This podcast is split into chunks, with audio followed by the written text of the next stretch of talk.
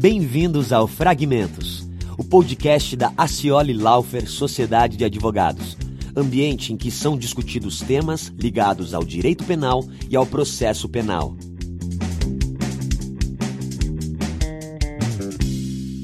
Sejam todos muito bem-vindos e bem-vindas a mais um episódio do Fragmentos. É, no episódio de hoje, eu e a Chica daremos início a uma série, é, total de cinco, numa série de episódios é, em que os entrevistados, os nossos convidados, integram a estrutura da empresa de consultoria e auditoria Grant Thornton.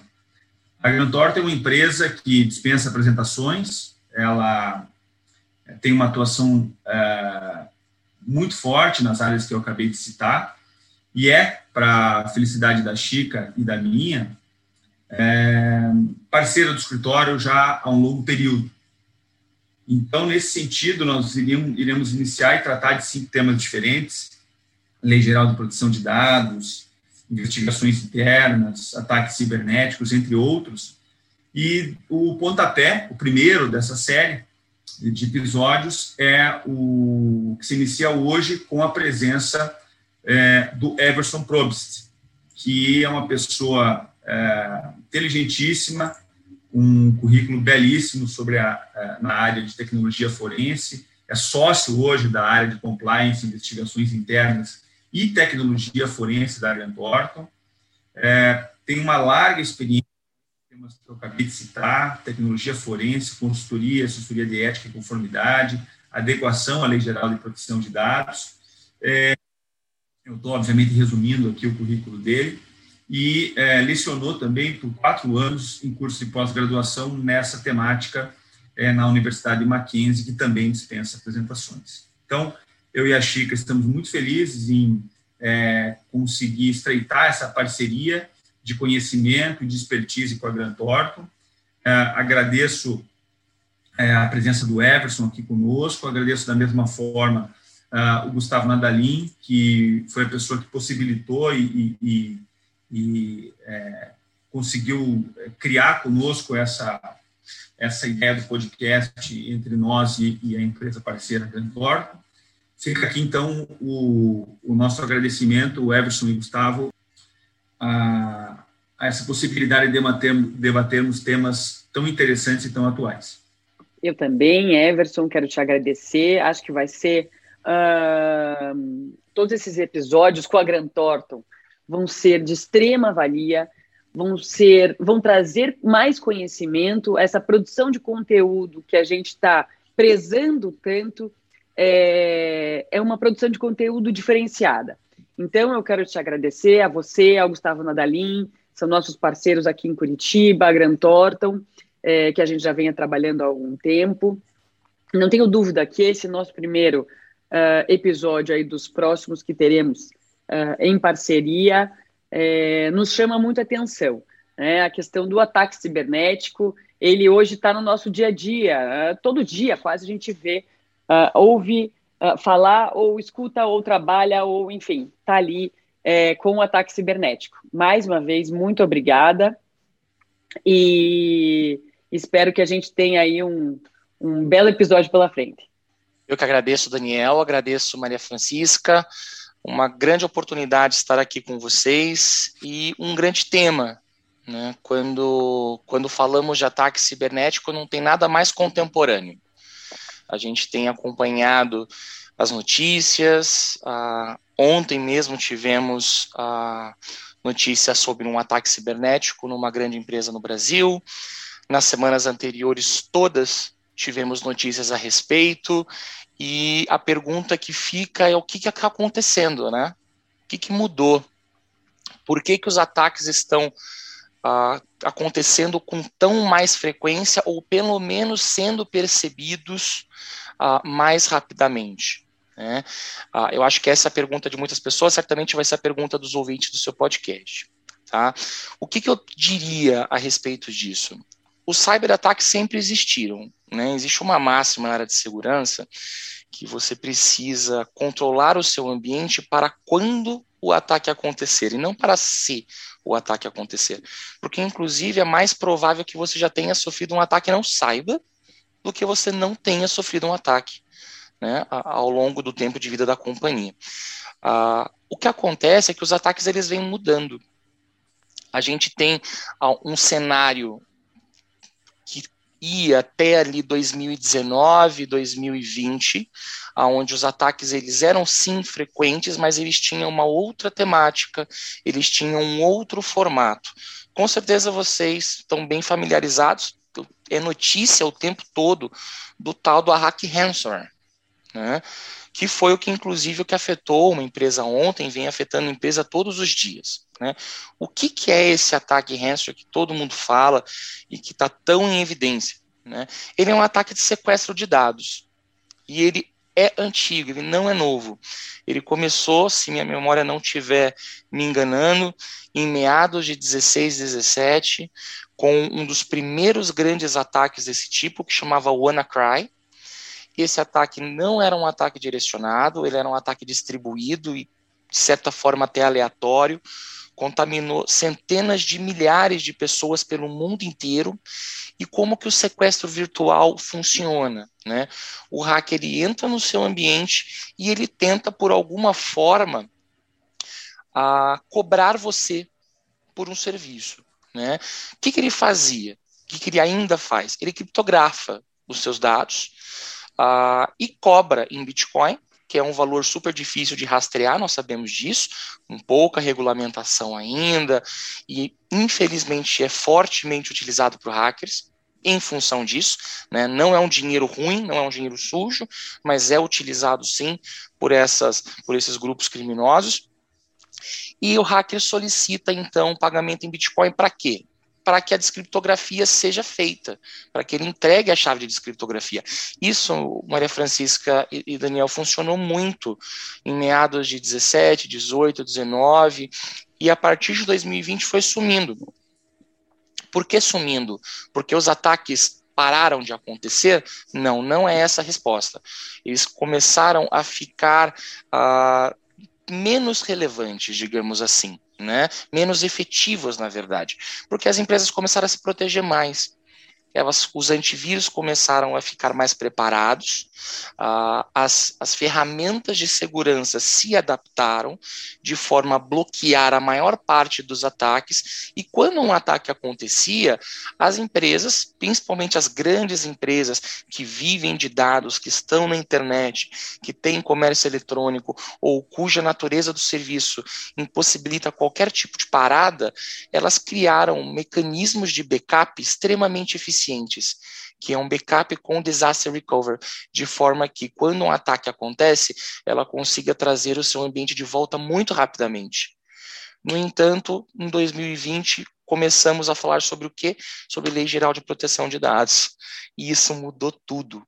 Isso mudou tudo, porque os hackers viram nisso uma grandíssima oportunidade de mudar a forma de atacar né, de mudar a forma de chantagear a, a vítima. Né? Se antes a chantagem era em função do dado criptografado, ou seja, eu vou lá, bloqueio os seus dados, logo você não pode operar, e isso não está funcionando mais, então agora eu esfiltro o dado, eu copio informação.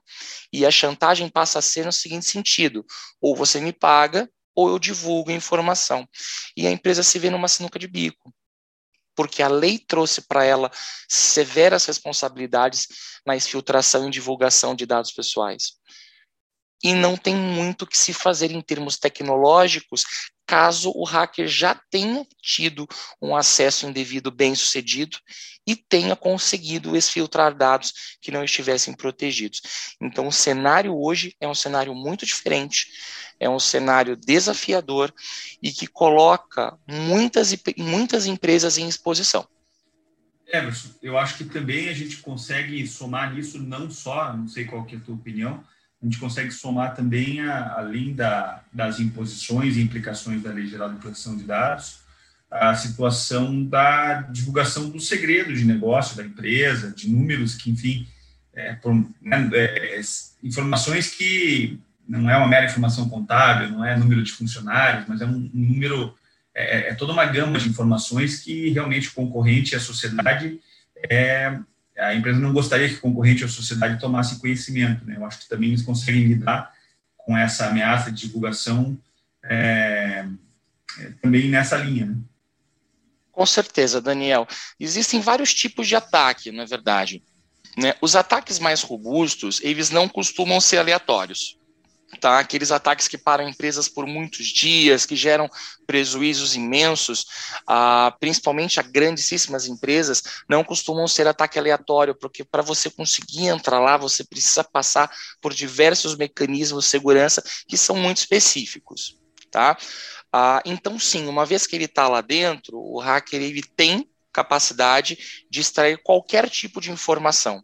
O que, que acontece? Né? Por que, que hoje eu tenho visto muito mais incidentes usando como chantagem a, a questão do dado pessoal do que a do, da informação importante, né? da informação estratégica ou, ou, ou, ou do documento que tem uma propriedade intelectual da companhia ou algo que não poderia ser divulgado? Porque esse tipo de documento, Daniel, é mais difícil de achar. Imagina, você, você é o hacker, você acabou de invadir a empresa.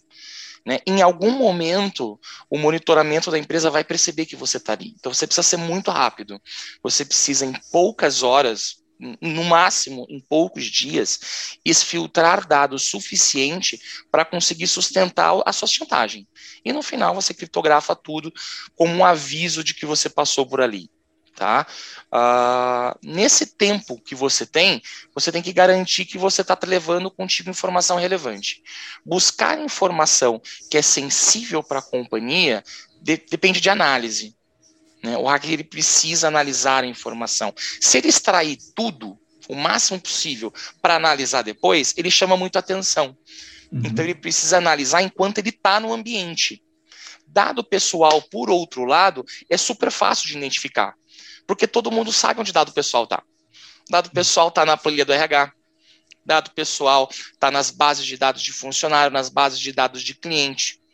Então, o hacker ele já sabe exatamente aonde ir e ele já sabe exatamente aonde buscar.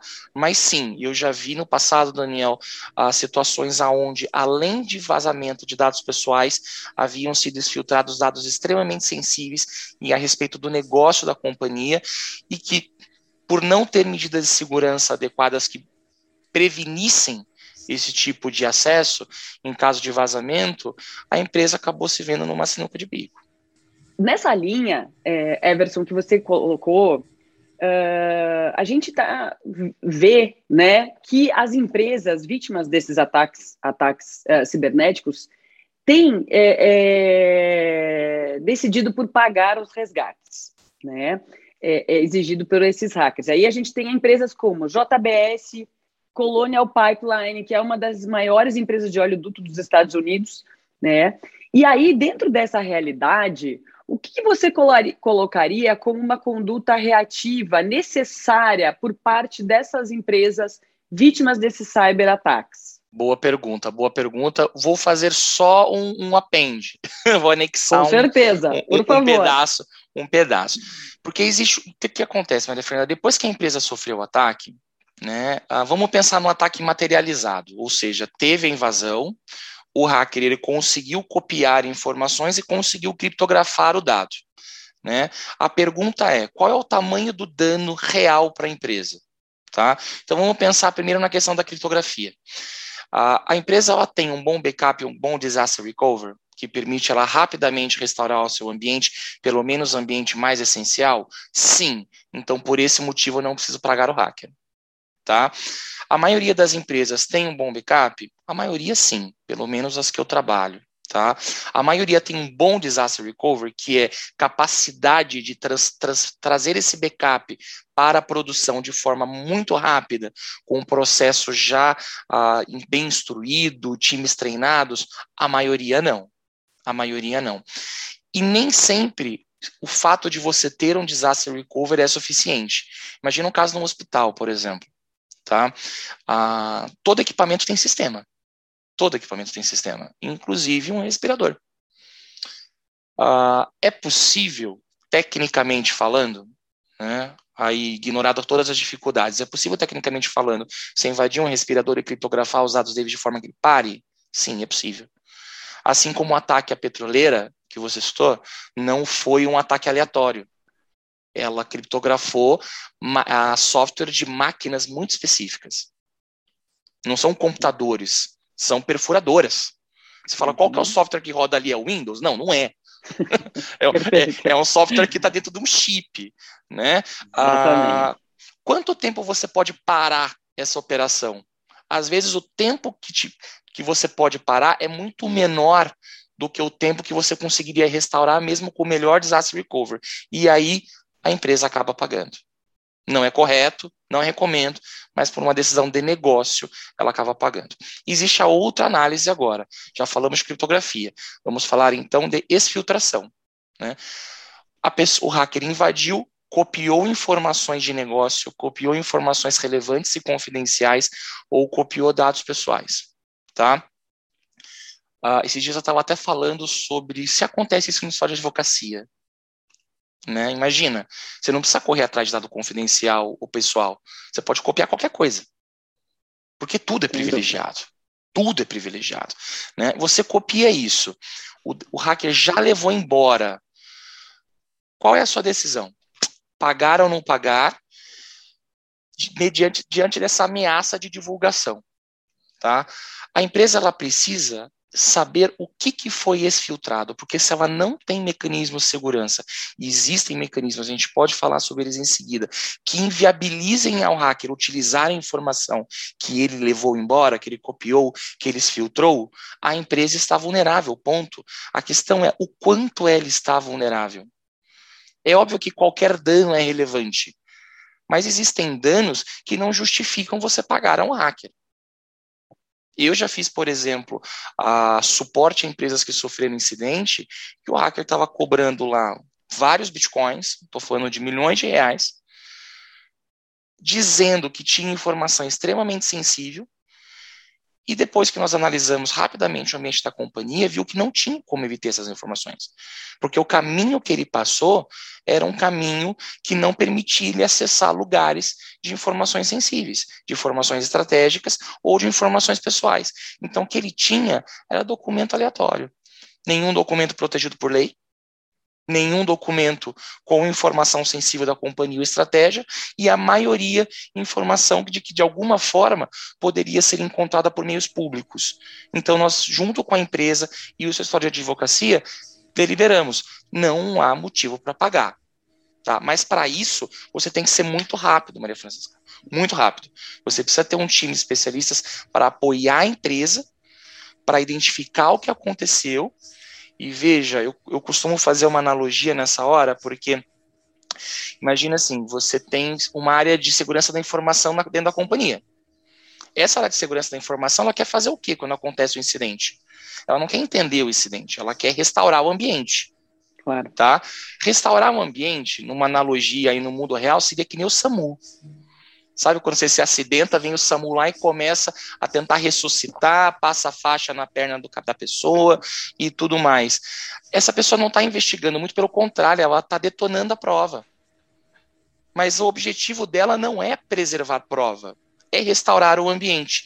Se você não coloca o investigador nesse mesmo momento, se você não coloca o investigador dentro do SAMU para fazer pergunta para a vítima enquanto ela vai para o hospital, ela chega lá, entra em coma induzida, acabou sua investigação. É a mesma coisa no ambiente informático se é o time que investiga, que entende um incidente, que conhece as características de um processo forense e de um processo de cyberincidentes, não atuar no momento que ele acontece, muitas vezes a, o time de recuperação acaba inviabilizando que a empresa tenha uma real visão do, da extensão do dano, do que de fato aconteceu, e aí a única alternativa para ela, por via das dúvidas, é pagar. Perfeito. É. Eu, eu tinha, nessa linha que a Chica perguntou, eu acho que, enfim, você e o time que está sob seu comando na Grant Thornton tem medidas bem claras, né, nos ataques cibernéticos, é, medidas pré-ataque, né, de preparação e né, se preparando para aquele para o momento do quando isso acontecer, e não se vai acontecer, e do, do pós. Você, na, na indagação que a Chica colocou, é, falou bastante do pós. Eu queria seguir nessa linha, né, que, é, de maneira geral, você bem expôs uma das, das preocupações e, consequentemente, um dos serviços que a Grant Thornton é, realiza no apoio a esses clientes. Você consegue traçar mais alguns detalhes de maneira, é, assim, bem, eu diria, bem objetiva, que tipo de serviço você e teu time, é, respeitar a diferença de caso a caso, mas quais são os serviços prestados nesse momento pós-ataque? Perfeito, perfeito. Daniel, se você me permite, vamos falar do pré e do pós? Porque eu, eu, acho, eu acho que o pré ele é até mais importante do que o pós, porque se você puder evitar, é o melhor dos cenários. Porque depois que aconteceu, depois que acontece, você não tem muito o que fazer. A gente volta a falar um pouquinho mais sobre isso. Né? O que eu acho que as empresas precisam se preocupar, né? primeira coisa, é buscar conhecer o seu ambiente de tecnologia. Isso é fundamental. Muitas empresas não têm ideia do tamanho do seu parque computacional, do quão distribuídos seus dados estão. Muitas empresas não têm ideia nem de como seus dados estão organizados e ficariam surpresas após um, um diagnóstico de saber que têm dados extremamente confidenciais divulgados com terceiros ou armazenados em servidores que eles não têm controle, ou uh, compartilhado com serviços externos em outros países, uh, tudo aquilo que dificulta demais o gerenciamento da informação. Então, a primeira coisa que a empresa precisa tomar consciência é que hoje a informação é o bem de maior valor. Né? Uh, se você levar a informação embora e usar essa informação, você destrói uma empresa você destrói uma empresa da noite para o dia, você destrói um império. Então, é importante que a empresa reconheça que a informação é o seu bem mais valioso uh, e cuide da informação. Mas antes de cuidar, ele precisa saber que informação ele tem. Né? Que informação ele tem, qual quantidade, aonde está, quem gerencia, quem são os responsáveis, e criar um processo de governança uh, baseado em frameworks que nós temos extremamente estabelecidos, como o ISO 27001, que é uma família de ISOs inteira voltada para a segurança da informação e que auxilia empresas no mundo inteiro a, a garantir um processo de governança robusto. Tá? Então, esse é o primeiro passo. De forma bem objetiva, o que, que a empresa precisa fazer agora para evitar os tipos de ataque? Então, acho que você precisa pensar em dois níveis. Né? Primeiro, como que eu evito que aconteça a, a entrada do hacker? Para você evitar a entrada do hack, você precisa ter mecanismos de autenticação bastante robustos. A primeira, primeira coisa. Né? Então, o seu ambiente está exposto na internet? Se ele está exposto, ele não deveria. Tá? Quando eu digo ambiente interno da companhia. Né? Ah, acessos externos, apenas com VPN, né, apenas protegido pela rede da companhia, principalmente agora que nós estamos todos trabalhando de casa em função da crise sanitária e a internet na minha casa não tem a mesma propriedade de segurança que a internet no meu escritório. É importante que a empresa ah, blinde os principais ambientes, os ambientes mais críticos com uma VPN. Uh, e peça dos usuários a dupla autenticação. Duplo fator de autenticação muitas vezes é chato, o usuário não gosta. As empresas tinham muita resistência em, em implantar exatamente por conta da resistência do usuário, mas isso evita, na maioria das vezes, Daniel, que um hacker seja bem sucedido porque ele vai, se ele consegue um usuário, ele ainda assim precisaria da dupla autenticação para entrar, senha ele não consegue. Então não basta ele estar com o usuário e senha, ele teria que estar com o celular do indivíduo o que minimiza demais a exposição da companhia. Bom firewall, um bom sistema de monitoramento. Então, existem vários mecanismos que ajudam a mitigar que o hacker entre. E se o hacker entrar? Porque o hacker dorme e acorda pensando nisso. Né, em como fazer isso. Se o hacker entrar, hoje, as proteções mais efetivas que nós vemos no mercado são as criptografias em nível de arquivo, não a criptografia que a gente está acostumado de ah, discos inteiros, mas o arquivo criptografado que trafega pela rede também de forma criptografada e é aberto virtualmente no computador do usuário, autenticado com uma senha controlada. Isso garante que se o hacker levar o arquivo, ele não consiga abrir ou seja, é inútil. E a tokenização. A tokenização é a mudança, né, a anonimização reversível de informações sensíveis dentro de bases de dados de forma que só a empresa, dentro do seu ambiente, dos seus sistemas, consiga ler a informação. Tudo isso ajuda, Daniel, a empresa a minimizar drasticamente o risco. Se ainda assim algo acontecer, o hacker conseguiu invadir, sua empresa tinha criptografia em nível de arquivos, mas ele conseguiu encontrar algum ambiente desprotegido e foi justamente nele e pegou informações e está te chantageando.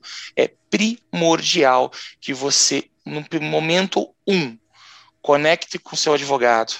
Conecte caso você já tenha com seu encarregado de dados, né, o DPO, como chamamos hoje em dia, em função da, das, das leis estrangeiras, e traga contigo uh, um time de especialistas em cibersegurança, em resposta a cyberincidentes, porque nesse primeiro momento você precisa de um time olhando para o seu ambiente e te dizendo qual que é, o qual que é a real extensão do dano, qual que é o dano funcional, o que de fato aconteceu e se existe ver, a verdade naquilo que o hacker está dizendo. Porque o hacker diz qualquer coisa. Mas será que de fato ele extraiu algum dado? Será que de fato ele acessou algum ambiente sensível? Isso é muito importante para a empresa saber como ela se comunica com o mercado, como ela se comunica com órgãos reguladores. Nós vimos o caso da Renner há, poucos, há poucas semanas. Foi surpreendente o trabalho que eles fizeram. Em um dia, eles se comunicaram com o mercado de forma extremamente clara extremamente objetiva, dizendo: fiquem tranquilos, os nossos sistemas estão retornando e nenhuma informação sensível foi exfiltrada do nosso ambiente. Eu tenho certeza, não trabalhei nesse incidente, mas eu tenho certeza que eles foram muito bem assessorados, porque senão eles não teriam a capacidade dessa comunicação tão rápida, tão clara, tão efetiva, que tem um efeito para o mercado, um efeito para o cliente, um efeito para a empresa extremamente positivo. Então, em relação ao incidente já ocorrido, a palavra é rapidez, Daniel. Perfeito. Maravilha. Com certeza a gente tem muito ainda para conversar sobre o assunto, mas nosso tempo acabou. Everson, muito obrigada. Foi realmente um episódio super interessante. É... Acho que vale fazer mais um sobre esse sobre esse tema. É, ainda que a gente tenha ouvido falar muito, não se tem criado é, é, uma conversa tão densa, com explicações como a sua, é, é que faz a gente também querer é, ir além nesse assunto. Muito obrigada e vamos ver se a gente combina mais uma vez. Eu que agradeço, Maria Francisca, Daniel, agradeço a oportunidade. Foi um prazer ter esse bate-papo com vocês.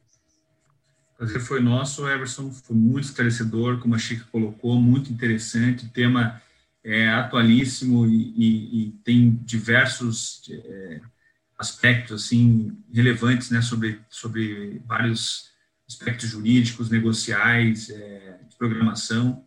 E você conseguiu com muita propriedade é, é em tão pouco tempo, é, expor muita coisa a nós e aos, aos nossos ouvintes. Muito obrigado. Eu que agradeço. Se você gostou do nosso podcast, assine, compartilhe e classifique. Caso tenha sugestões de temas e entrevistados, entre em contato pelo site aciolilaufer.com.br. Obrigado por ficar com a gente e até a próxima edição do Fragmentos.